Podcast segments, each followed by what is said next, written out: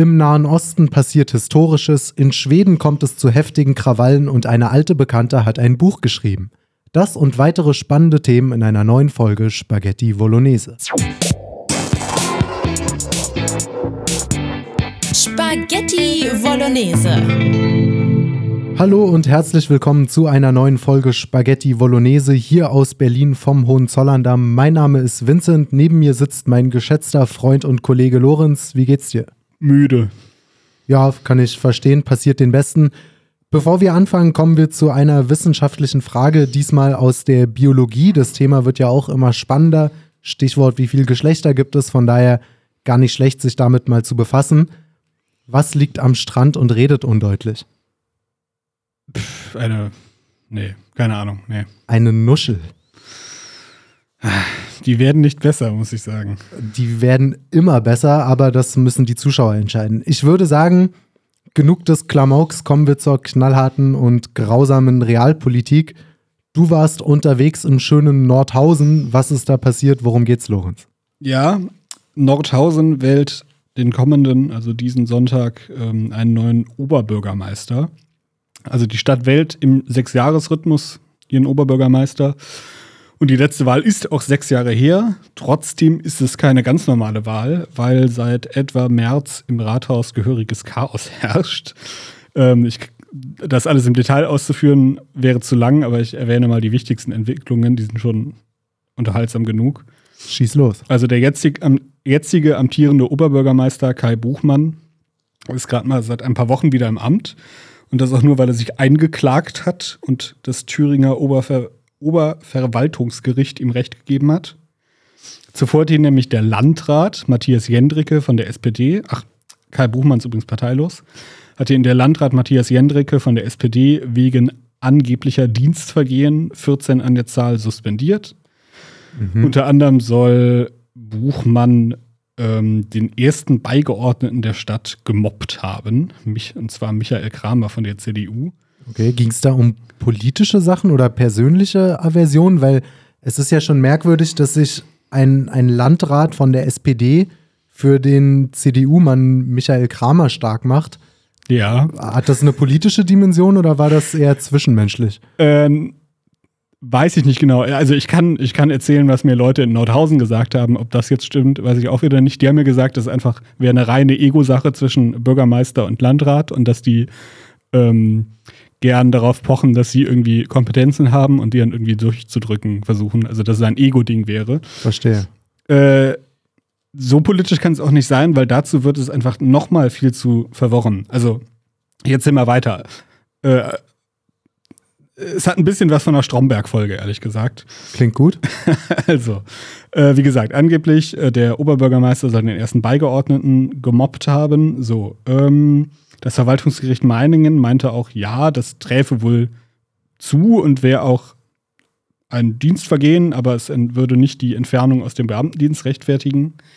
Das angebliche Mobbing-Opfer hat wiederum eine Dienstaufsichtsbeschwerde gegen den Landrat, also der, der seinen angeblichen Mobber disziplinieren will, eine Dienstaufsichtsbeschwerde gegen den eingereicht und noch ein Disziplinarverfahren gegen ihn beim Landesverwaltungsamt Eimer, weil er nämlich sagt, der Landrat habe ihm gegenüber eine Drohkulisse aufgebaut und ihm teilweise dienstliche Post an seine Privatadresse geschickt, weil, das geht dann auch wieder zurück auf eine ältere Geschichte, als nämlich der in der Zeit, in der, in der der Oberbürgermeister suspendiert war, hat seine Nachfolgerin ähm, Alexandra Rieger, die war vorher seine Stellvertreterin, wurde dann kurzzeitig Oberbürgermeisterin. Alexandra Rieger von der SPD, die hat zwei Mitarbeiter suspendiert und deren Büroräume verschlossen.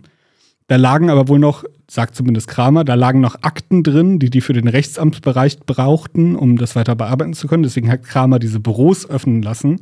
Daraufhin hat der Landrat Jentke ihm mit disziplinarischen Schritten gedroht und ihm wohl Post nach Hause geschickt.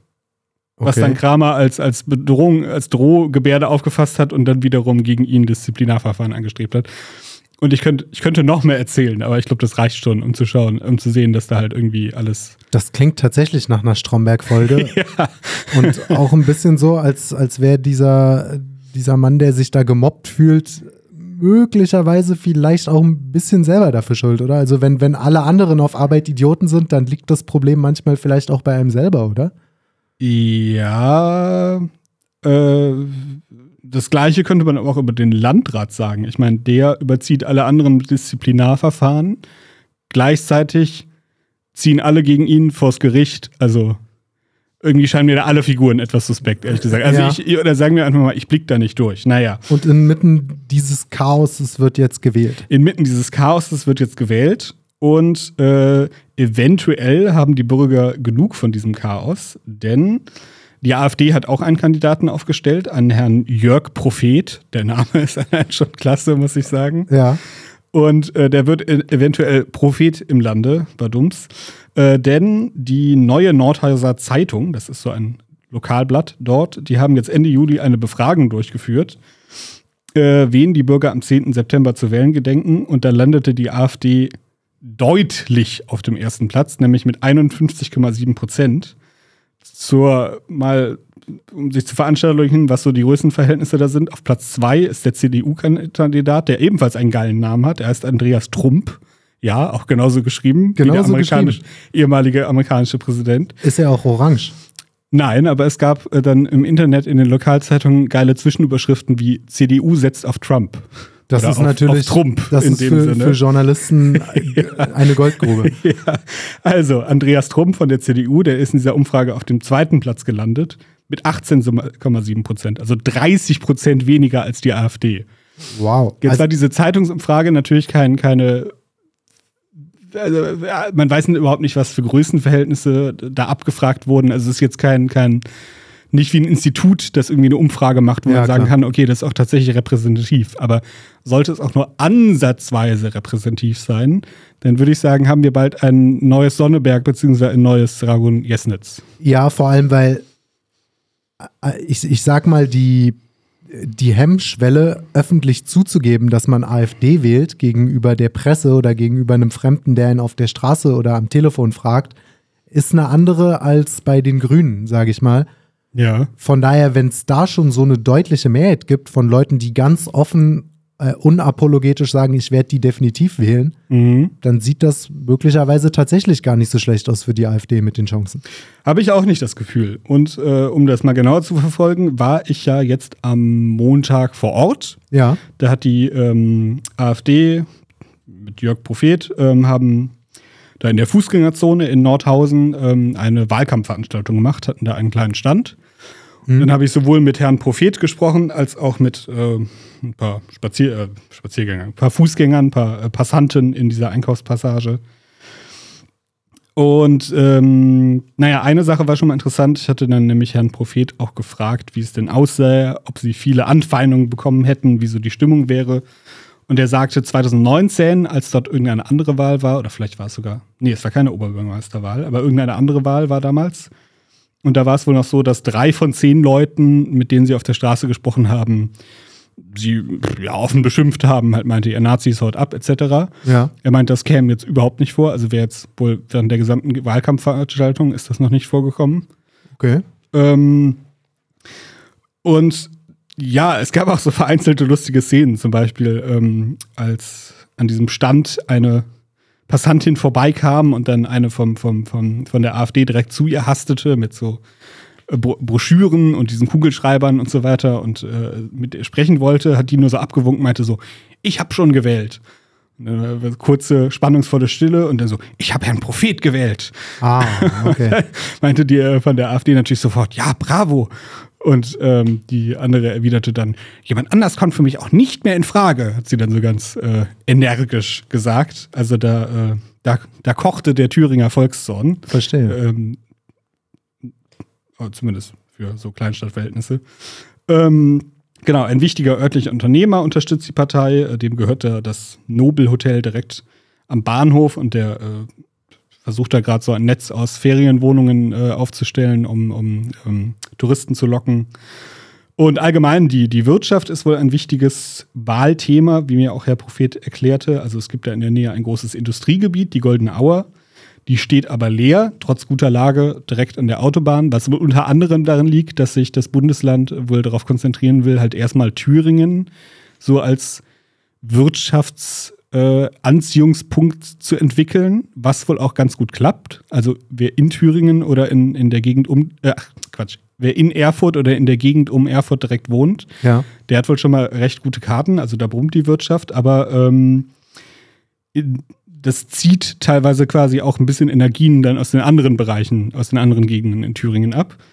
Ähm, und da wollen die jetzt, äh, will Herr Prophet, wenn er gewählt wird, will er halt gegenhalten, zum Beispiel, indem er die Steuern für, für Mittelstandsunternehmen senkt, ähm, indem sie freie Mittel beantragen, also ausschließlich keine Förderung, weil bei der Förderung darf das Land mitbestimmen, wofür die ausgegeben werden.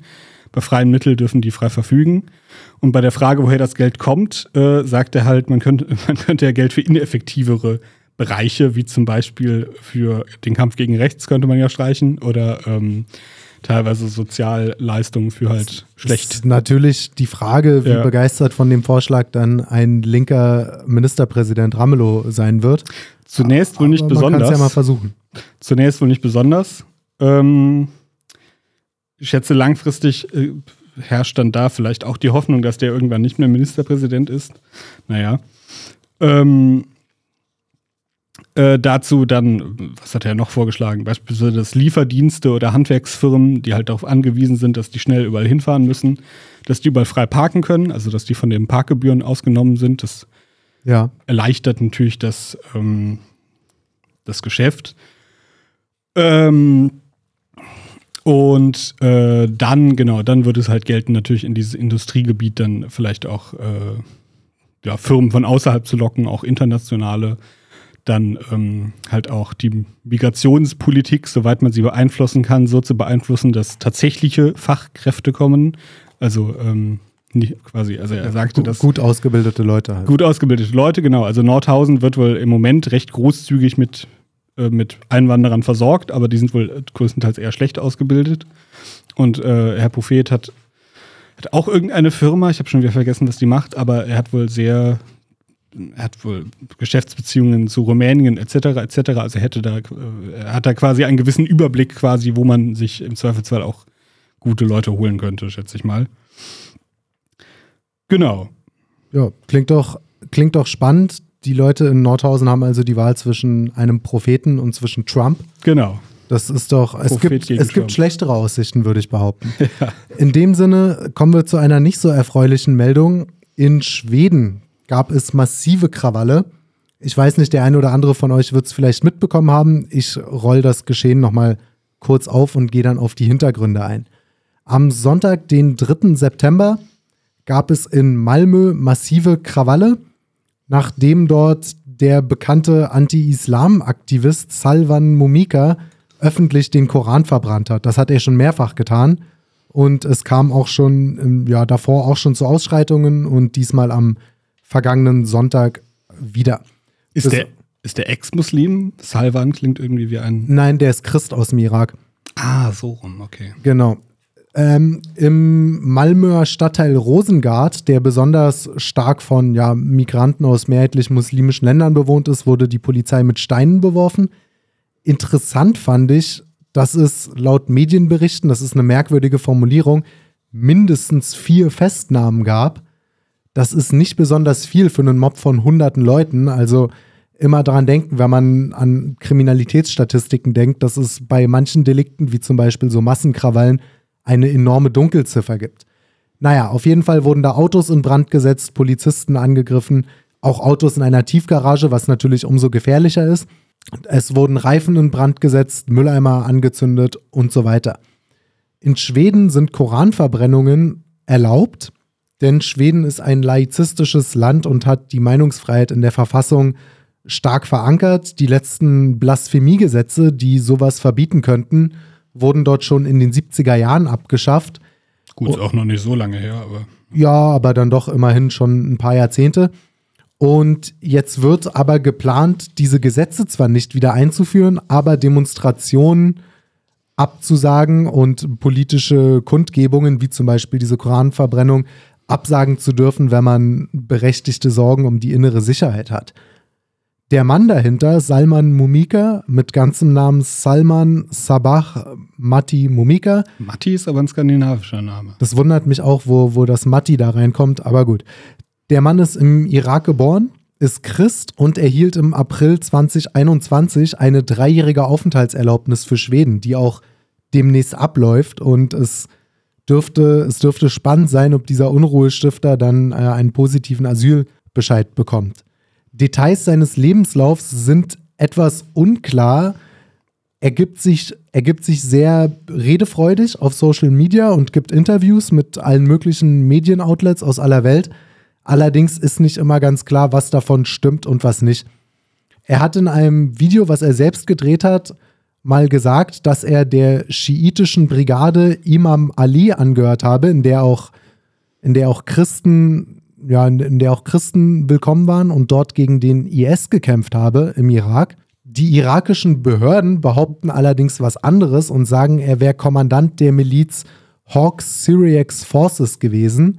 Das ist eine Pro-Assad-Gruppe, die hauptsächlich in Syrien, aber teilweise auch im Irak aktiv war und denen unter anderem schwere Verbrechen gegen die Menschlichkeit und Kriegsverbrechen vorgeworfen werden. Er sieht das anders, beziehungsweise behauptet etwas anderes und sagt, er hätte bei denen nie mitgemacht und mit denen nichts zu tun. Seine eigene Familie, die größtenteils immer noch im Irak lebt, sagt über ihn, er habe seine ideologische Zugehörigkeit oft geändert und sei psychisch labil. Und es gibt auch durchaus Christen im Irak und christliche Prediger, die, die sich stark von ihm distanzieren und sagen, dass sie Koranverbrennungen nicht unterstützen. Momika lebt mittlerweile in Järna, das ist eine Kleinstadt oder eine kleine Gemeinde südlich von der Hauptstadt Stockholm. Und dort, wo er lebt, will ein einstiger Dorfbewohner auch schon gehört haben und hat darüber gesprochen, dass Momika eben psychische Probleme habe und auch schon Suizidversuche hinter sich hätte. Im Irak wurde auf ihn ein Kopfgeld ausgesetzt mit einer, ja, ich würde mal sagen, kreativen Belohnung. Und zwar in Form eines Korans aus 24 Karat Gold mit einem Gewicht von zwei Kilo für jeden, der sich an Momika rächt. Was das von der irakischen Regierung oder?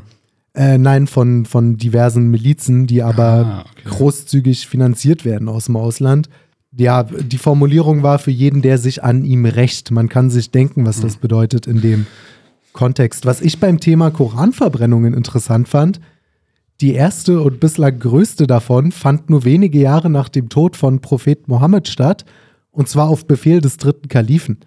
Da ging es nämlich darum, fehlerhafte Versionen des Korans zu vernichten, um die reine Lehre zu behalten. Mhm. Und Buchverbrennungen kommen in der islamischen Geschichte immer mal wieder vor sobald irgendein Gelehrter, sobald dem vorgeworfen wird, Heresie zu betreiben oder irgendwie den wahren Glauben zu beschmutzen, werden seine Bücher verbrannt. Teilweise machen Gelehrte das auch freiwillig, wenn sie zu dem Schluss kommen, dass ihre alten Position falsch war, werden ihre bisherigen Bücher verbrannt zugunsten der neuen Koran.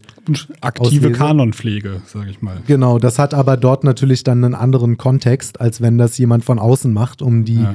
muslimische Welt zu provozieren. Ich bin selber kein Fan von Koranverbrennungen. Ich finde, das ist eine Respektlosigkeit eines sakralen Buches gegenüber. Allerdings ist es halt auch in gewisser Weise eine, eine durchaus effektive Demaskierungstaktik. Denn hätte er das mit einer Bibel gemacht, wäre ihm in Schweden überhaupt nichts passiert. Genauso wie nirgendwo anders in der westlichen Welt. Ja, es ist äh, schwer. Einerseits, wenn natürlich ein Land sagt, genau, wir sind ganz klar laizistisch und totale Meinungsfreiheit und so weiter, dann ist es, ist es, wäre es einfach unlogisch, äh, sowas zu verbieten, aber es ist natürlich schon eine sehr unnötige Provokation und Respektlosigkeit, äh, wo ich auch sagen würde, man, man, man kann Migration und auch die islamische Community auf vielerlei Arten kritisieren, ohne ja. so derart, ja, ohne halt derart respektlos zu werden. Ja. Da würde ich durchaus zustimmen. Schweden hat seit Jahren ein Problem mit Einwanderung, das in westlichen, vor allem deutschen Mainstream-Medien oftmals, ja, ich sage mal, verschwiegen oder sehr stiefmütterlich behandelt wird. Laut United Nations Office on Drugs and Crime aus dem Jahr 2018 ist Schweden global wohlgemerkt von den Top 10 Ländern mit der höchsten Vergewaltigungsrate pro 100.000 Einwohner auf Platz 6. Zwischen Ländern wie Australien ist interessanterweise auf Platz 2, das hätte ich nicht erwartet, aber abgesehen von Australien und Schweden sind es eigentlich Länder, die man dort erwarten würde. Botswana, Lesotho, Suriname, Costa Rica, Nicaragua und sowas. Wobei man natürlich zumindest sagen, dass äh, quasi linke Schwedenverteidiger oder ähm, dass es angeblich daran liegen soll, dass Schweden Vergewaltigungen anders zählt. Also wenn da Das, keine Ahnung, ein, ein Ehemann seine Frau sechsmal vergewaltigt, wäre das zum Beispiel in Deutschland unter einem Vergewaltigungsfall gefasst und in Schweden unter sechs. Es ja, klar. Und natürlich wer, waren, w- werden generell, also das sind, waren in dem Fall konkret Vergewaltigungen, aber auch äh, Zahlen von sexueller Belästigung, zu denen ich gleich komme, die werden in westlich progressiven Ländern natürlich auch strenger gezählt als in, in, ja, in dritte Weltländern.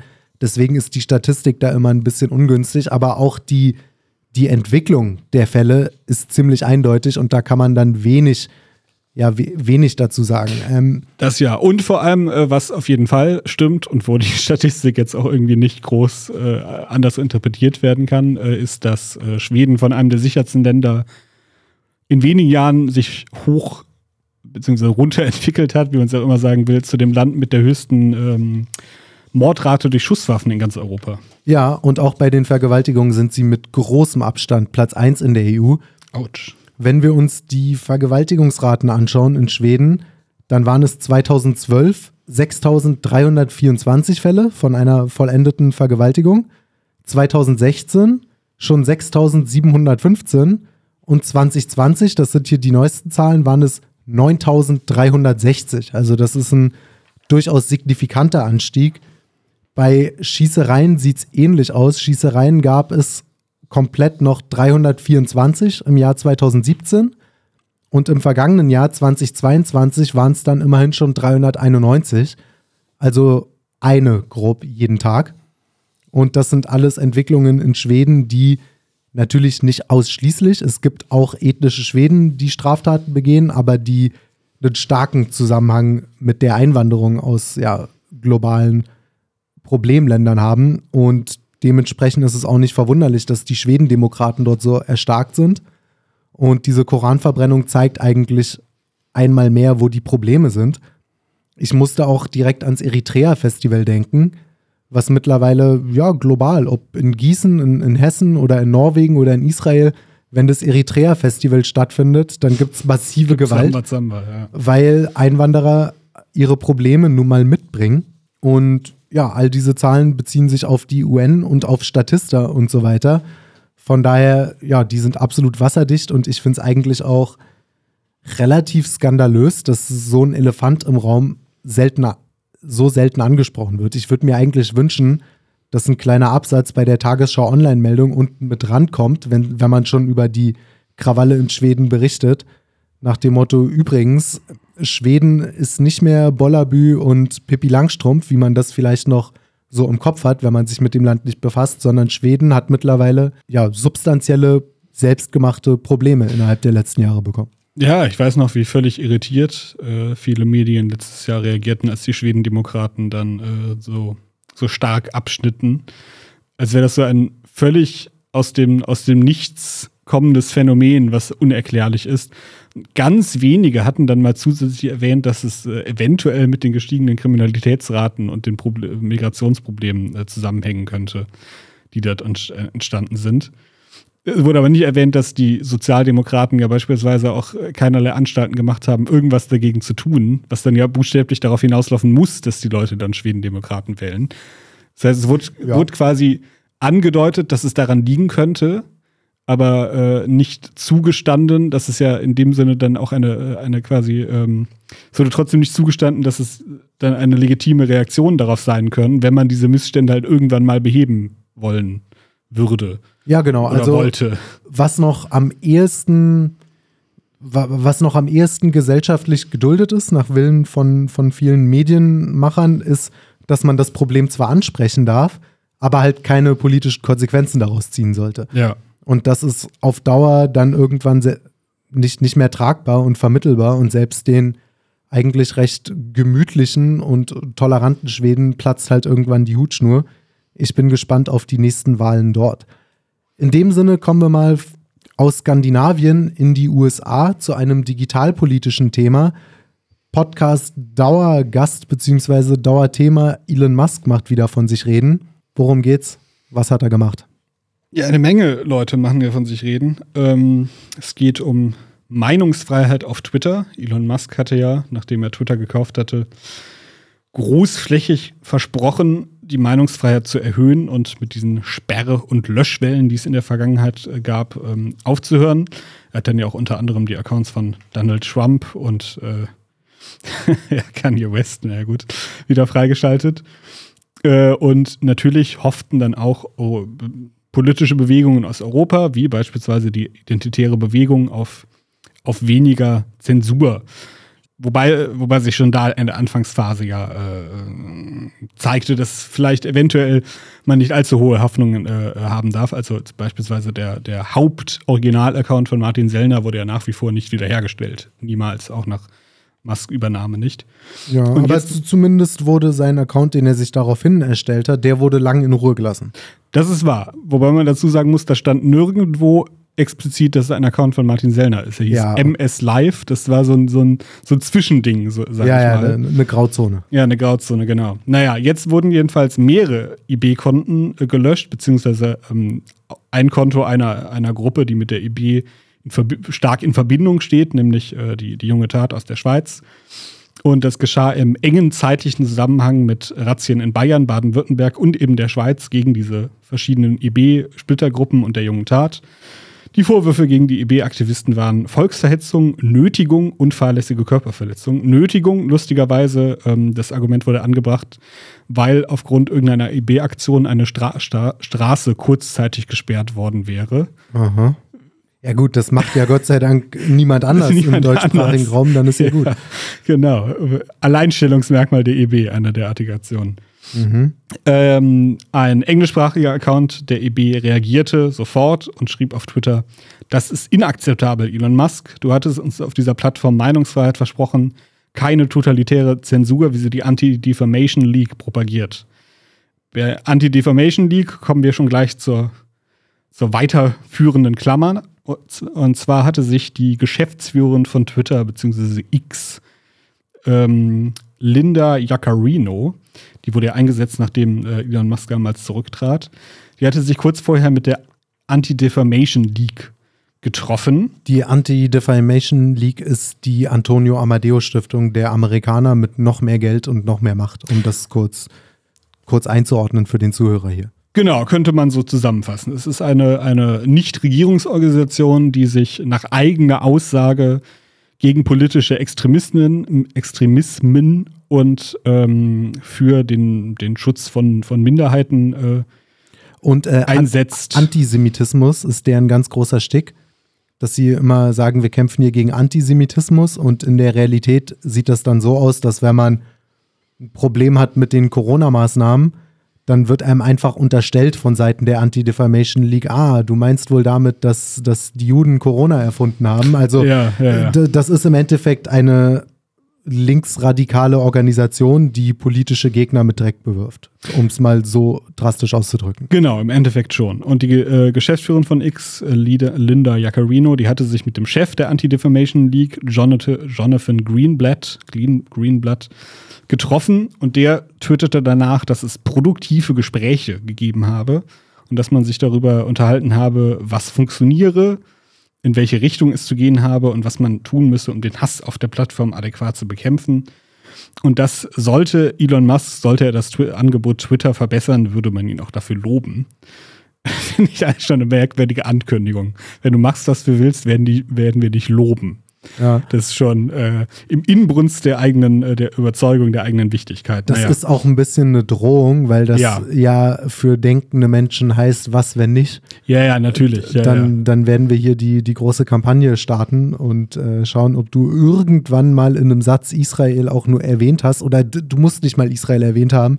Wir können dich einfach einen Antisemiten nennen und irgendwas wird haften bleiben. Ja, also, ja, ein wenig erinnert das Geschehen an die Löschung von EB-Konten im Sommer 2020. Die EB war ja bis 2020 eigentlich auch auf vielen sozialen Netzwerken relativ unbehelligt. Und damals hatte Twitter dann eine Löschwelle gestartet, ähm, nicht im Zusammenhang mit Kontakten zur ADL, sondern zum Southern Poverty Law Center, was ein, einfach eine sehr ähnliche Vereinigung ist. Ja äh, die zuvor ein Schreiben äh, veröffentlicht hatte, wo sie explizit vor der IB gewarnt hatte, als, was weiß ich, neue aufsteigende White Supremacy-Bewegung in Europa. Naja, Sellner hatte, äh, hatte der junge Freiheit auch ein äh, Statement dazu gegeben. er warnte davor, das als, isolierte, als, als isolierten Akt zu betrachten und sagte, Zitat, was das deutsche Twitter betrifft, ist die zensurfreie Zeit womöglich vorbei. Wie die IB behandelt wird, ist immer ein guter Gradmesser für die allgemeine Entwicklung. Nach Massübernahme gab es eine Phase von einigen Monaten, in denen weniger gelöscht wurde. Jetzt, direkt nach einer Großrazzia, gab es eine konzentrierte Löschaktion. Es dürfte in dieser Richtung weitergehen.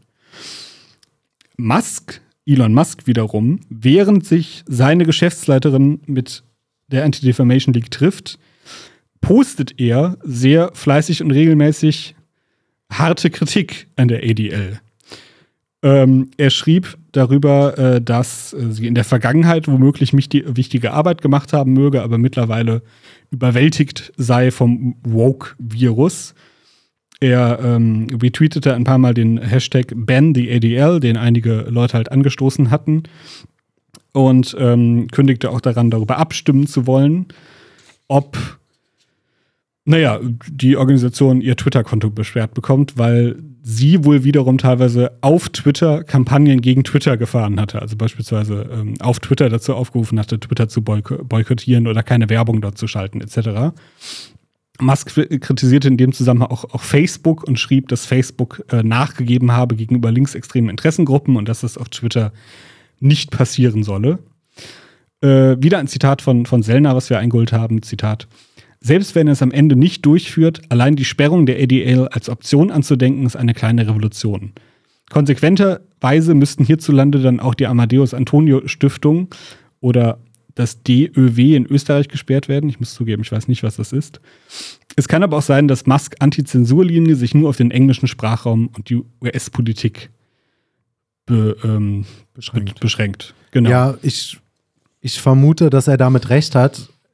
Das Problem es ist halt, dass die, die Leute, die in Deutschland für Twitter zuständig sind, im, größtenteils ähm, auch eher im, im, linkspolitischen Spektrum unterwegs sind und Elon Musk natürlich auch keine Möglichkeit hat, jeden einzelnen jeden einzelnen Staat der Welt, der Twitter zulässt, irgendwie zu kontrollieren und dementsprechend tropft das dann immer so ein bisschen nach. Wenn, ich meine, es gab ja, wie, wie auch schon erwähnt, die, die Entwicklung, dass weniger gelöscht wurde und dass plötzlich Dinge wie der, der Hashtag Stolzmonat auf Twitter möglich waren, die vorher nicht möglich gewesen wären, weil einfach die einflussreichen Influencer alle keinen Account mehr hatten schon vorher.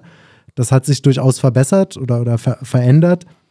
Aber es gibt hier und da durchaus noch Zensur. Bei dieser Linda Jaccarino, als die ins Amt kam, also die neue Twitter-Chefin, die offizielle, die von Musk eingesetzt wurde, da gab es ja auch schon die ersten, die da Alarm geschlagen haben, weil die Frau ein bisschen, bisschen undurchsichtig ist. Die saß lange im Weltwirtschaftsforum von, von Klaus Schwab, was ja auch ein, ja, ein rotes Tuch ist für viele Konservative und Rechte. Sie saß auch in der Biden-Administration. Gleichzeitig saß sie aber auch eine Zeit lang in der Trump-Administration als Beraterin. Also die Frau scheint, was heißt unpolitisch, aber die, die Frau scheint politisch auf jeden Fall nicht ganz durchsichtig zu sein. Ja. Und hat natürlich kommerzielles Interesse, das ist ihr Job, daran, dass Twitter gut dasteht und da können sie sich vielleicht eine Schmutzkampagne der ADL nicht erlauben. Aber es macht natürlich Musks Verhalten eigentlich nicht weniger, sag ich mal, mysteriös auf einer gewissen Linie, weil er ist ja nach wie vor Inhaber von Twitter. Sie ist halt die Geschäftslehrerin. Ja, er, er, er könnte sie morgen rausschmeißen. Er, hätte jederzeit die Zeit ähm, einzugreifen. Es mag natürlich sein, dass er einfach beispielsweise Deutschland nicht auf dem Schirm hat. Aber ich frage mich schon, warum, warum quasi, äh, warum kommentiert, er hat ja nicht mal kommentiert, dass die Geschäftslehrerin der Firma, äh, die ihm gehört, sich mit der EDL trifft und die danach positiv darüber postet, nach dem Motto, ja, wir haben uns äh, im Endeffekt, sagen wir durch die Blume gesagt, ja, wir haben uns geeinigt, es wird wieder Zensur geben. Und er kommentiert das nicht, sondern postet dann nur davon völlig unabhängig davon, dass er die EDL, löschen kann. Es kann sein, dass es innerhalb Twitter da einen, einen, einen Machtkampf gibt. Es kann auch sein, dass er versucht, äh, die EDL zu besänftigen. Es kann auch, wenn man wenn man böse wäre, könnte natürlich auch sein, es könnte auch einfach sein, dass er versucht, quasi die, die, ähm, rechte Nutzerbubble zu besänftigen, indem er halt quasi an sie signalisiert, ich bin auf eurer Seite, während er gleichzeitig zumindest bis zu einem gewissen Grad äh, dafür sicher geht, dass die Geschäftsführung äh, die, die Wünsche von denen umsetzt. Also es ist ähm, ja, es ist eine, eine sehr undurchschaubar, was da vor sich geht. Ja, er, er betreibt da eine merkwürdige Diplomatie. Ja. Apropos Diplomatie, im Nahen Osten ist tatsächlich, man soll ja vorsichtig sein mit solchen Begriffen, aber ich würde das schon durchaus als historisch bezeichnen, was da in der vergangenen Woche beziehungsweise in der noch laufenden Woche passiert ist.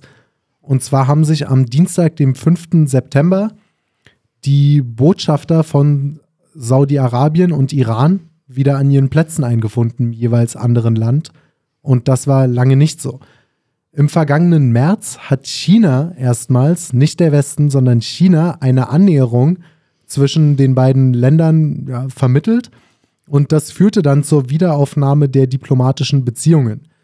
Der Iran und Saudi-Arabien haben 2016 ihre Beziehungen komplett abgebrochen, nachdem saudische Vertretungen im Iran angegriffen wurden, weil es dort Proteste gab gegen die Hinrichtung eines geistlichen schiitischen Gelehrten im, in Saudi-Arabien.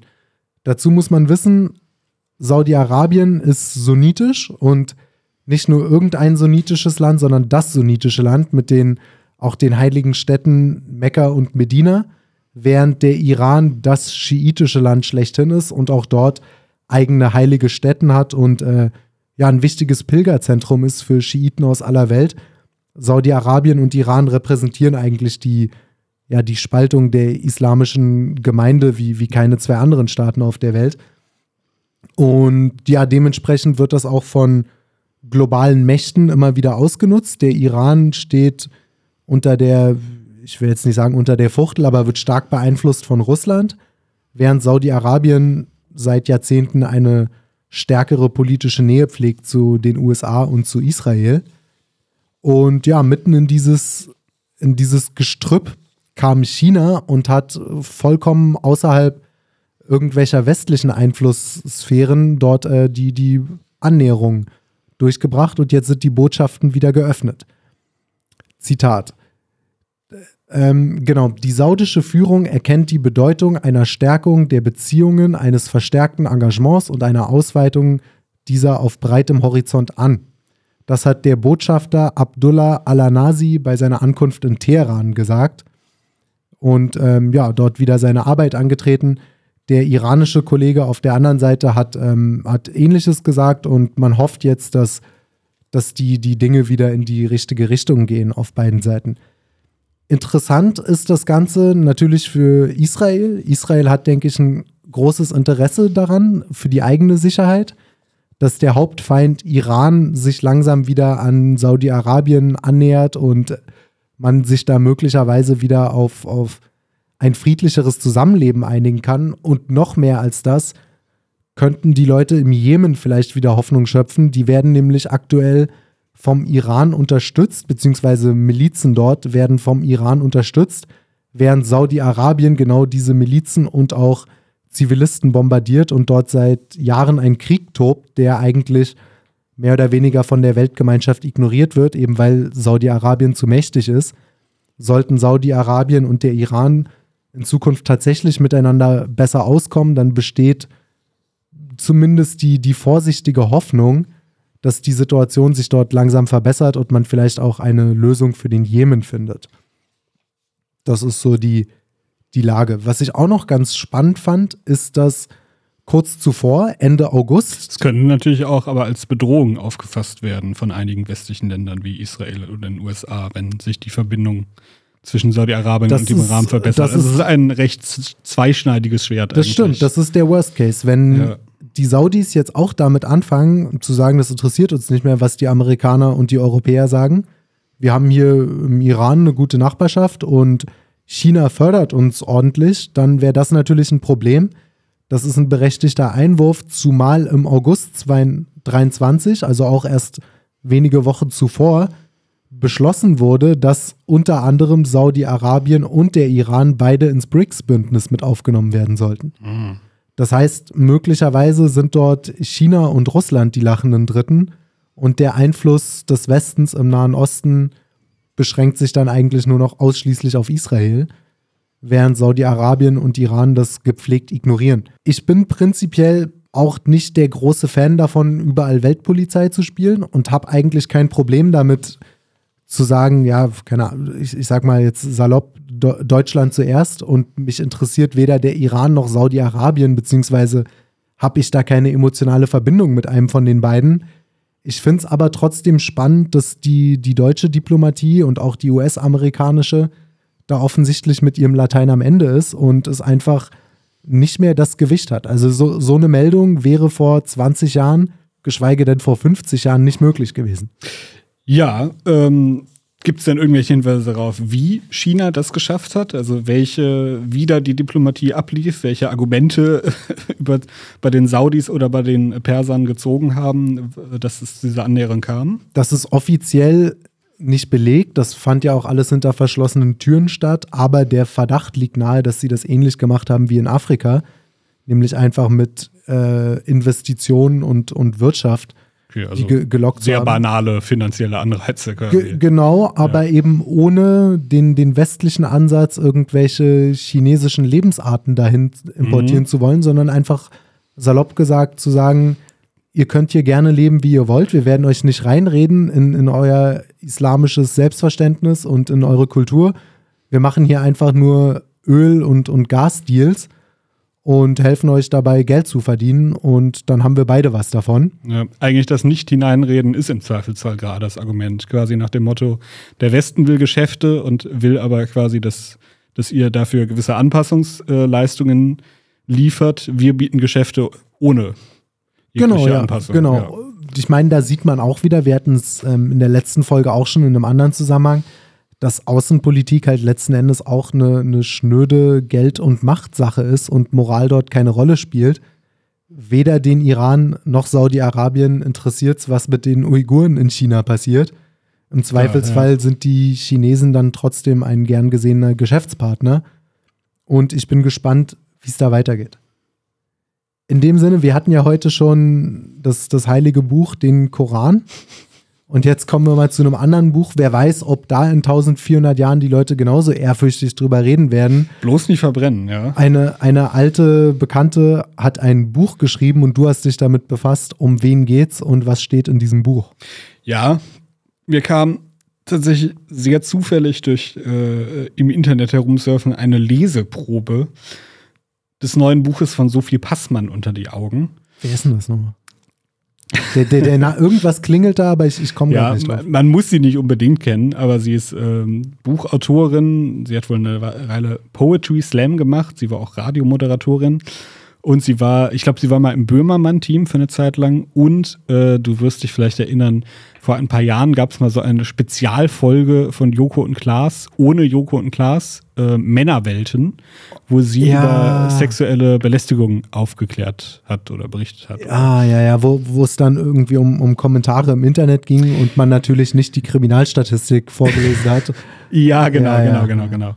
Genau, das ist sie. Und sie, hat, äh, sie hatte schon mehrere Bücher geschrieben, jetzt wohl ein neues namens Pick Me Girls. Und wie gesagt, mir kam irgendwie diese Leseprobe äh, vor Augen. Ich muss sagen, das, was ich da gelesen habe, war halt so, um mal dieses Wort zu verwenden, so toxisch. Also ich hatte wirklich das Gefühl, das sind, es ist eine so ungesunde Denklogik, mit der ich da konfrontiert werde, dass es mich etwas geschockt hat, dass das Buch bei Spiegel und äh, in, ich glaube in der Zeit auch natürlich total positiv und ähm, äh, gut besprochen wurde. Ich dachte, das, sind eigentlich, das ist eigentlich die Art von Lebenseinstellungen, die sich nicht verbreiten sollte in einer Gesellschaft. Äh, aber dann schieß mal los. Genau, ich, ich schieß mal los. Also in äh, äh ich muss jetzt ein bisschen feministische Theorie quasi erklären, um zu erklären, was sie da, was sie da herunterschreibt. Also das Buch heißt Pick Me Girls und die Prämisse ist folgende. Also Sophie Passmann ist davon überzeugt, dass sie vor allem als Teenagerin ähm, unattraktiv war, beziehungsweise nicht, nicht normschön und dass sie deswegen nicht viel positive männliche Aufmerksamkeit bekommen hat. Und sie sagt nun, äh, dass äh, die Tatsache, dass sie das aber stört, läge daran, dass wir halt in eine, einem Patriarchat leben und männliche Aufmerksamkeit quasi die höchste Währung für eine Frau ist. Also dass der Wert einer Frau sich danach bemessen würde, wie viel männliche, wie viel männliche Aufmerksamkeit du bekommst. Also mit anderen Worten, dass sie der Umstand, dass sie Männer nicht attraktiv finden, stört, liegt nicht daran, dass Menschen halt einfach gerne von dem Geschlecht, Geschlecht begehrt werden, das sie begehren, was jetzt meine Ansicht wäre, ja. sondern nein, nein, es liegt daran, dass die Gesellschaft dir einredet, dass sie nur etwas wert, wenn Männer, äh, dass sie nur etwas wert ist, wenn Männer sie begehren. Also abgesehen davon, dass sie mir vermutlich auch nicht erklären können wird, was eine Frau eigentlich ist. ja, das kommt noch dazu, ja. Frage ich mich auch manchmal bei, bei dieser, ich, ich sag mal, bei, bei dieser neu feministischen Opferhaltung, was sich diese Leute vorstellen, wie Männer durchs Leben gehen. Ja. Also ich weiß nicht, ob, ob du auf die Straße gehst, also ich nicht, und du irgendwie mit, mit Rosen beworfen wirst und äh, da, dein Leben nur Sonnenschein und fließender Honig ist. Da, da, dazu komme ich, dazu komm ich Männer gleich noch. haben dieselben Probleme. Ja, dazu komme ich gleich noch, genau. Ähm, genau, und sie sagt dann halt, wenn halt eine Frau es nicht schafft, dieses, äh, diese, diese männliche Wertschätzung durch körperliche Attraktivität auszulösen, dann musst du halt Frau dich halt anders begehrenswert machen. Durch Witz, Talent, Kreativität oder durch dezidiert männliche Interessen, dass du halt quasi eine von den coolen, lockeren Girls ist. Da hat sie recht, auch das trifft auf Männer zu. Ja, das ist richtig, genau. Und es gibt halt äh, im Feminismus gibt es einen Begriff für dieses Verhalten und das heißt, das heißt Pick Me Girls. Und viele Feministen ähm, kritisieren dieses Verhalten sehr, äh, offenbar sehr, mit dem Argument, dass Frauen, die so agieren würden, würden sich über andere Frauen erheben und Weiblichkeit insgesamt ähm, abwerten, was ich auch schon ehrlich gesagt eine sehr merkwürdige Logik finde. Naja, jedenfalls Passmann erwidert jetzt darauf, naja, diese Pick-Me-Girls können aber doch nichts dafür, weil sie halt in diesem System aufwachsen, sind sie ja vom Male, Male Gaze abhängig und dieses Verhalten ist halt ein Weg, damit umzugehen. Ähm, ja, dazu gäbe es jetzt schon mal eine ganze Menge zu sagen. Also erstmal, wie gesagt, der, der, der, der wichtigste Grundpunkt, wie gesagt, also dass wir von anderen Menschen begehrt werden wollen, oder in dem Fall konkret, dass eine heterosexuelle Frau gerne von heterosexuellen Männern begehrt wird. Das hat, glaube ich, sehr, sehr, sehr, sehr wenig mit gesellschaftlichen Strukturen zu tun. Und ich behaupte tatsächlich, mit, es hat sehr viel mit ganz tief im Gehirn verankerten evolutionären Trieben zu tun, dass du dich halt fortpflanzen willst, ja, auf also gut Deutsch gesagt. Die, die Feminismusbewegung im Westen hat so viel gewonnen, dass sie mittlerweile gar nicht mehr wissen, wo sie sich die Schlachten suchen sollen und mittlerweile fordern sie Mutter Natur heraus. Ja, so Ich meine, sie beschreibt ja. stinknormale Biologie, die man selbst äh, unter Fledermäusen oder so finden würde, dass natürlich ja. beide Seiten versuchen, sich für das andere Geschlecht attraktiv zu machen. Ja. Das ist Mutter Natur. Nein, das ist ganz bösartige Unterdrückung, laut ihr. Na gut, okay. Äh, ich musste da halt an diesen Fall von, von Genie denken. Kennst du das? Dieses verlassene Mädchen aus den USA? Nee. Äh, das war in den äh, 60er, 70er Jahren. Da war ein, ein kleines Mädchen, die wurde ähm, im Alter von 20 Monaten von ihrem Vater in einen dunklen Raum gesperrt, dann an einen Stuhl gefesselt und halt 13 äh, Jahre lang halt einfach nur ab und zu mit Essen versorgt und äh, sonst ohne menschlichen, quasi ohne menschlichen Kontakt wuchs sie dort ansonsten auf. Mhm. Dann wurde dieser Umstand irgendwann entdeckt, sie wurde befreit, ihr Vater hat Selbstmord begangen. Und sie wird dann halt von äh, verschiedenen Wissenschaftlern äh, umsorgt, ähm, die sie natürlich einerseits erstmal irgendwie aufpäppeln und ein bisschen äh, äh, dafür sorgen konnten, dass sie sich normal entwickelt, aber natürlich gleichzeitig waren diese Wissenschaftler natürlich sehr interessiert, was macht das mit einem Menschen? Also kann, kann der überhaupt noch irgendwie wieder funktionieren? Und ähm, das konnte sie halt nur sehr begrenzt. Also sie hat niemals wirklich sprechen gelernt. Sie konnte in der Hochphase, wo sie dann zwischenzeitlich äh, sich Sprachkenntnisse eingeeignet hat, konnte sie etwa auf dem Level einer Zweijährigen sprechen. Also eigentlich, oh. also halt so einzelne Worte, aber ohne wirkliche Grammatik. Ihre Bewegungsläufe waren sehr merkwürdig. Gerade in der Anfangszeit hat sie diesen berühmten Bunny Walk gemacht. Kann man sich auf YouTube Videos ansehen, wo sie mit so angewinkelten Armen und so ganz unsicheren Schritten merkwürdig läuft. Und sie hatte auch große Probleme, sozial zu interagieren. Also sie hat äh, zum Beispiel kaum Bindungsverhalten gegenüber anderen Menschen gezeigt. Also es war ja quasi egal, wer jetzt als Mensch, also zumindest in der Anfangszeit. Ja. Aber ob trotz dieser extrem starken Rückschritte, fand ich sehr interessant, als ich gelesen habe, in einer Zeit, als sie bei einer ihrer vielen Pflegefamilien lebte, zeigte sie, äh, sehr positive Reaktionen darauf, wenn sie für ihr Aussehen gelobt wurde. Und das finde ich halt krass. Also ein Mensch, der nicht mal, der, der so quasi mal so behindert wurde in seiner Entwicklung, dass er nicht mal richtig sprechen lernen kann und kaum richtig laufen kann. Selbst, selbst bei diesen Menschen ist es irgendwie im Gehirn so eingebaut, dass, dass sie versteht, ah, es ist gut, wenn Leute mich gut aussehend finden. Ja. Wo ich sagen würde, das ist doch eigentlich ein recht starker Hinweis dafür, dass es ein sehr, sehr tief eingebauter biologischer Trieb ist, der sehr wenig mit gesellschaftlichen Strukturen zu tun hat. Ja, ich, ich finde es auch faszinierend, dass Leute solche Bücher veröffentlichen. Erstmal mit dem Kanon Ich, Ich, Ich. Ja. Und dass Leute da im Prinzip einfach ihre pubertierenden Tagebucheinträge als äh, Buch veröffentlichen. Ungefähr so liest sich auch, ja.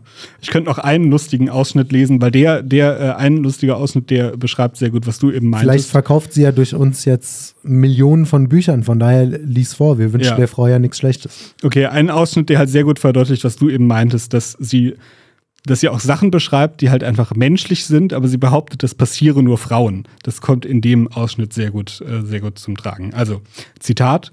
Ich wurde in eine Popkultur hineingeboren, die eine fast obszöne Faszination aufbringt für Frauen, die anders sind als andere Frauen. Diese Frauen sind die Hauptrollen in romantischen Komödien, sie sind Popstars und Topmodels. Diese Frauen sind eine, sind eine Fantasie, ein Produkt der Idee, dass Frauen an sich eher unangenehm und anstrengend sind. Aber ein paar, Ausnahmen muss es doch geben, denn immerhin will ein großer Teil der Männer auf diesem Planeten Sex mit Frauen haben. Die Erzählung ist, dass diese Frauen seltsam, seltene Kostbarkeiten sind, die sich abheben aus dem Einheitsmüll von Weiblichkeit, der sonst so existiert. Diese Frauen kehren jedes weibliche Klischee um. Sie sind tiefsinnig und humorvoll, uneitel und ohne jede Art von emotionalem Ballast.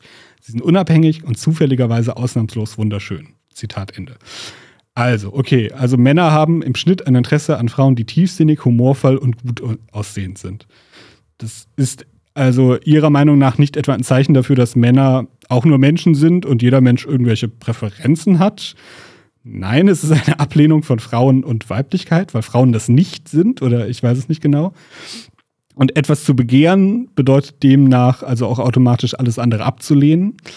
Ähm, das heißt, Gerechtigkeit bestünde ja dann, müsste ja daraus bestehen, dass man keinerlei Vorstellung darüber hat, welche Art von Frau man begehrt.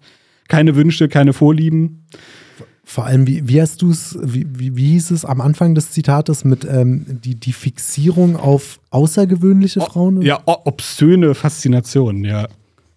Ja, also ich weiß nicht, wie viele Bücher Harry Potter verkauft hätte, wenn es da um irgendeinen Jungen geht, der keine speziellen Kräfte hat und einfach so sein Ding macht und dem nichts passiert, bis er dann irgendwie mit 18 Abitur macht und dann später, weiß ich nicht, Versicherungskaufmann wird. Wie gut sich daraus dann eine siebenteilige Romanreihe machen lässt, wenn einfach nichts Besonderes passiert. Ja, oder ich meine, schau dir die, die klassische auf ein weibliches Publikum zugeschnittene Romcom an. Natürlich geht es da um einen gut aussehenden, besonderen, besonders attraktiven, besonders witzigen, besonders äh, irgendwie ähm, schneidigen Mann, der halt das Fra Herz der Frau im Sturm erobert und nicht, nicht um den Durchschnittstypen. Warum sollte man über den auch einen, einen Film machen? Es sei denn, das ist dann wieder irgendwie mit besonderem Kniff oder so weiter. Aber äh, ja, natürlich hat jedes Geschlecht irgendwelche Fantasievorstellungen darüber, wie so ein, ein wirklich perfekter Partner eventuell aussehe. Und natürlich entsprechen 99,99 Prozent aller Menschen in der Wirklichkeit nicht diesem Idealbild, was sich, Ja, was sich. Menschen von einem Partner machen. Aber ja, wie gesagt, sie, sie, es ist halt schon sehr lustig, wie sie es so dreht, als wäre das etwas, was, was ausschließlich aus Frauen zugeschnitten sind, äh, äh, sch- zugeschnitten ähm, wäre. Und ähm, ja, eigentlich muss ich sagen, die ganze Leseprobe, auch in diesem weinerlichen, lamoyanten Tonfall, sie erinnert mich an einen Insel. Nur halt als Frau. Ja, Und dass ja. sie wahrscheinlich ab und zu Sex hat. Aber äh, äh, von dieser, von dieser Ja, ich, betont verletzten, giftigen Grundeinstellung hat sie, erinnert sie mich stark an, an das, was man von Ja. so Insels liest. ich bin allergisch gegen diese Opferrolle. Natürlich hat Mutter Natur ihre Grenzen. Ich werde in diesem Leben kein, kein Profi-Basketballer, weil ich keine 1,80 groß bin. Okay. Ich werde in diesem Leben auch kein Physikprofessor, weil dafür mein IQ nicht ausreicht. Okay. Ich kann aber durch Ernährung, Klamotten, Bücher lesen, was dafür tun, ein bisschen intelligenter oder nicht intelligenter, aber gebildeter und ein bisschen besser aussehen zu werden. Ich kann mich pflegen und sonst was machen. Und statt dass man Leuten vermittelt, ähm, mach dich interessant, mach dich attraktiv, arbeite an dir, sei die beste Version von dir selbst, sagt man einfach, nein, nein, du bist super, alle anderen sind schuld. Das ist ein absurder Ansatz, der zu gar nichts führt. Ja, eben. Es ist, ein, es ist, ein, ist eine sehr toxische Ideenwelt, die sie da eröffnet. Deswegen finde ich es halt so erschreckend, dass halt auch der, der Tonus, der, zumindest sofern ich ihn bisher bei, bei Besprechungen oder Artikeln in einem neuen Buch im, im Spiegel, war ein riesiges Porträt gelesen habe, bei der O-Tonus eher so mutige Frau, die es jetzt endlich mal ausspricht. Ja, ja, genau. Wo ich mir denke, sie, ja, sie ist einfach ein weiblicher Insel. Sie ist keine äh, mutige Frau, die jetzt mal was ausspricht. Sie ist, sie ist ein verletzter Teenager, der das immer noch nicht überwunden hat und jetzt mit dem Finger auf die Welt zeigt und sagt, ihr seid schuld. Ich das klage an. Ja. Nee, ich bin mal gespannt, wie das läuft mit ihren Büchern und ähm, was da die Zukunft noch bringen wird bei Frau Passmann. Ich hoffe, ihr hattet Spaß. Mir hat es auf jeden Fall Spaß gemacht. Ich hoffe, ihr schaltet auch nächste Woche wieder ein. Besucht die Bibliothek des Konservatismus, wenn ihr mal in Berlin seid. Hört euch auch deren Podcast Cut Echon an. Da gibt es immer wieder interessante Themen aus Philosophie und Literatur. Kauft euch die junge Freiheit in gut sortierten Zeitungsgeschäften eures Vertrauens oder auch online. Da gibt es dieselbe Zeitung immer als PDF oder als HTML-Format.